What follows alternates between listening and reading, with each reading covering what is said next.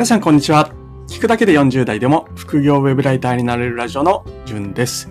この放送はウェブライターとして実際に僕が経験したことや得たノウハウなどを毎日発信しています。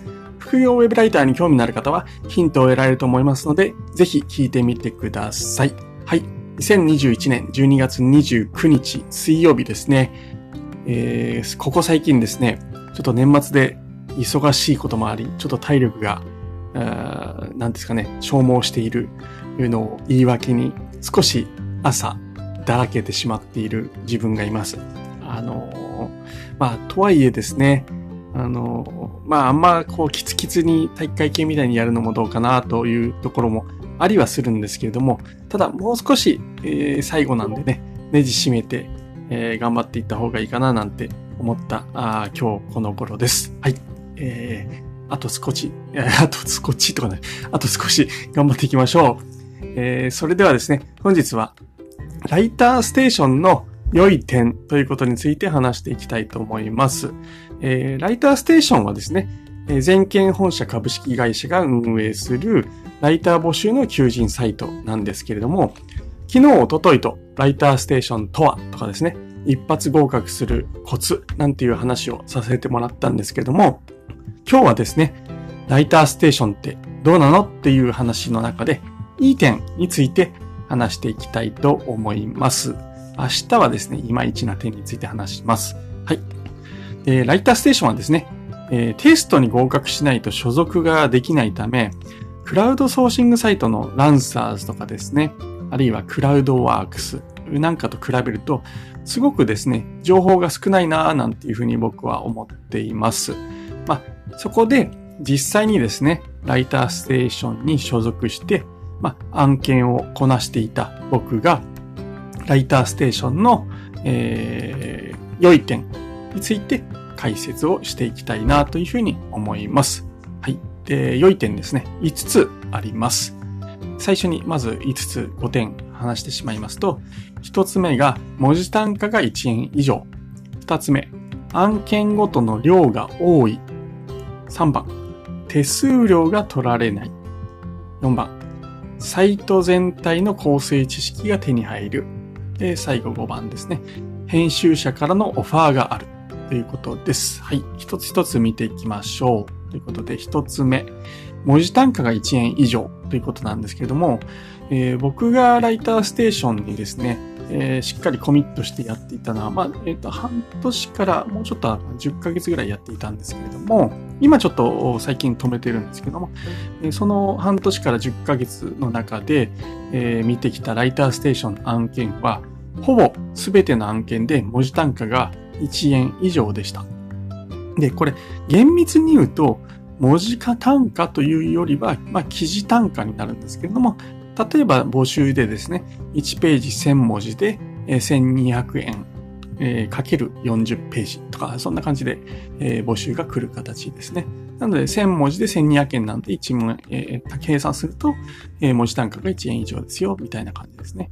なので、あの、いわゆるクラウドソーシングサイトのように、文字単価が0.5円未満とか、そういった搾取案件はありません。はい。えー、それがライターステーションのいいところ、一つ目ですね。はい。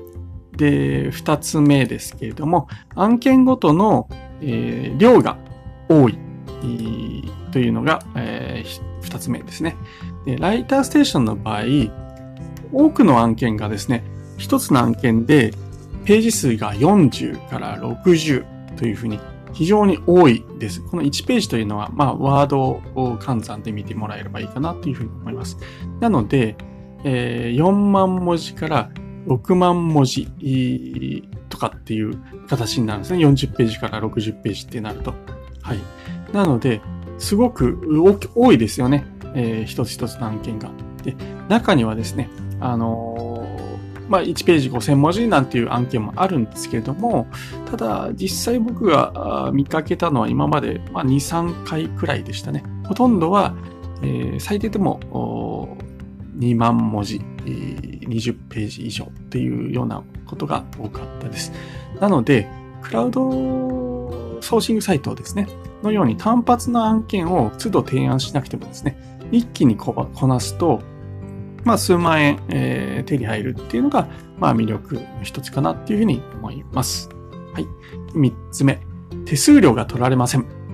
これ、ライターステーションの大きな魅力の一つなんですけども、手数料が取られないんですね。で、このインパクトって皆さんどう思われますかね？実はすごく大きいです。で、例えばですね、僕が以前やった、えー、案件なんですけれども、まあ、税込みで手取りが67,045円っていう案件があったんですね。で、これ、えー、例えばランサーズとかクラウドワークスで受注していた場合、手取りが53,636円になっていた計算です。で、これなんでかっていうと、まあ、大手のクラウドソーシングサイトの手数料って約20%、約じゃないです。20%だからです。で、えー、今の計算すると、13,409円の差がつくんですね。一つの案件で1万3000円も差がつくっていう。これはすごく大きいと思いませんかね。で、要は、ライターステーションの案件って、まあ文字単価1円前後、1円以上というふうに先ほどお話ししたと思うんですけど、実際の単価は1.25倍で見るのが、まあ正解に近いのかなっていうふうに思います。はい。なので計算してみて文字単価が1円だったら、あの手数料取られない分、実際は1.25円ぐらいのインパクトがあるってことです。要は、クラウドソーシングサイトで1.25円、まあそんな細かいのはないと思うんですけど、まあ例えばあったとして1.25円の案件があったとしたら、えー、実際にもらえるのは1円になるんですよね。はい。ですけれども、ライターステーションの場合は、えー、まあ1.25円だったらそのまま1.25円がもらえるっていうことです。はい。逆に分かりづらくなっちゃったからですね。はい。いずれにしろ、あの、はい、えー、1.25倍で見るっていうことが、あぐらいのインパクト、25%プラスですよっていう話ですね。で、これ案件が大きくなればなるほどこの手数料のインパクトって大きく感じると思います。はい。えー、この点がすごくいい点ですね。はい。ライターステーション。で、次4つ目ですね。サイト全体の構成知識が手に入ります。はい。これなんでかっていうと、ライターステーションの案件の多くは、企業のこのオウンドメディアを作成する案件がすごく多いんですね。で、えー、案件をなので受注すると、これ編集者さんからサイト全体の、まあ、サイトマップみたいなものを渡されます。で、このサイトマップには、えっ、ー、と、まあ、細かくこういろいろ書いてあるんですよね。トップページはここですよ。で、各カテゴリーがこうですよ。で、リンクはこのようにつなげますよ。みたいな形で、で制約はここでやりますとかっていう、いわゆるまあ、ブログとかでもそうなんですけれども、サイト全体の構成を事前に作ったものを渡してもらえて、で、それを見ながらライティング案件をやっていくって形なんですけども、このライティングすることだけに集中するのもいいんですけれども、そのサイトマップがすごく勉強になります。あ、ここに、ここで集客してこうやってつなげていくんだとか、最終的にはこのページに持っていきたいんだな、みたいなのを、全体の構成で見られるっていう、これしかも全県本社のこのプロの集団の人たちが作ったあサイトマップを見られるっていうのはすごく貴重な機会だと僕は思っています。はい。これがライターステーションに入るといいことの4つ目。はい。で、最後ですね。編集者からのオファーがあるっていうことなんですけれども、ライターステーションに所属して案件を数件こなしていると、えー、編集者さんから直接ですね、えー、こんな案件やりませんか？なんていうオファーが来るんですよね。で実際僕ですね、半年間で約5件、えー、のオファーがありました。まあ、一月に1件弱ですよね。で、あのー、これは、えっ、ー、と、クラウドソーシングサイトやっていても、まあ、そういった引き合いって来るんですけれども、まず、まあ、量が多いのと質がすごくいいですよね。ライターステーションの場合、そのオファーを受ければ案件はスタートします。で、クラウドソーシングサイトのように、まあ、なんていうんですかね、ちょっと言葉は悪いんですけど、適当なこの自動配信メールによるオファーなんていうのは来ません。これは本気であなたにやってほしいんですっていう直接のオファーが来て、もう、あ、わかりました、やりますって言ったらもうそこから案件がスタートする。なんていう感じになります。はい。えー、まあそれが、あクラウド、ライターステーションをやる、いい点の最後でした。はい。えー、以上ですね、えー、ライターステーションの良い点ということを本日はお話をさせていただきました。まとめますと、一つ目が文字単価が1円以上です。二つ目が案件ごとの量が多い。三つ目、手数料が取られない。四つ目、サイト全体の構成知識が手に入る。五つ目、編集者からのオファーがあります。ということで、えー、明日はですね、えー、ライターステーションのいまいちな点ということについてお話をしていきたいと思います。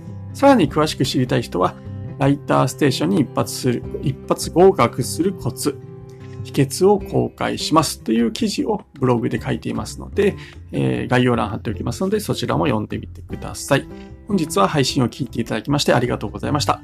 今後も副業ウェブライターとして得たタイムリーな情報を発信していきますので、聞き逃したくない方はフォローしてみてください。はい。えー、それではまた明日お会いしましょう。じゅんでした。ではでは。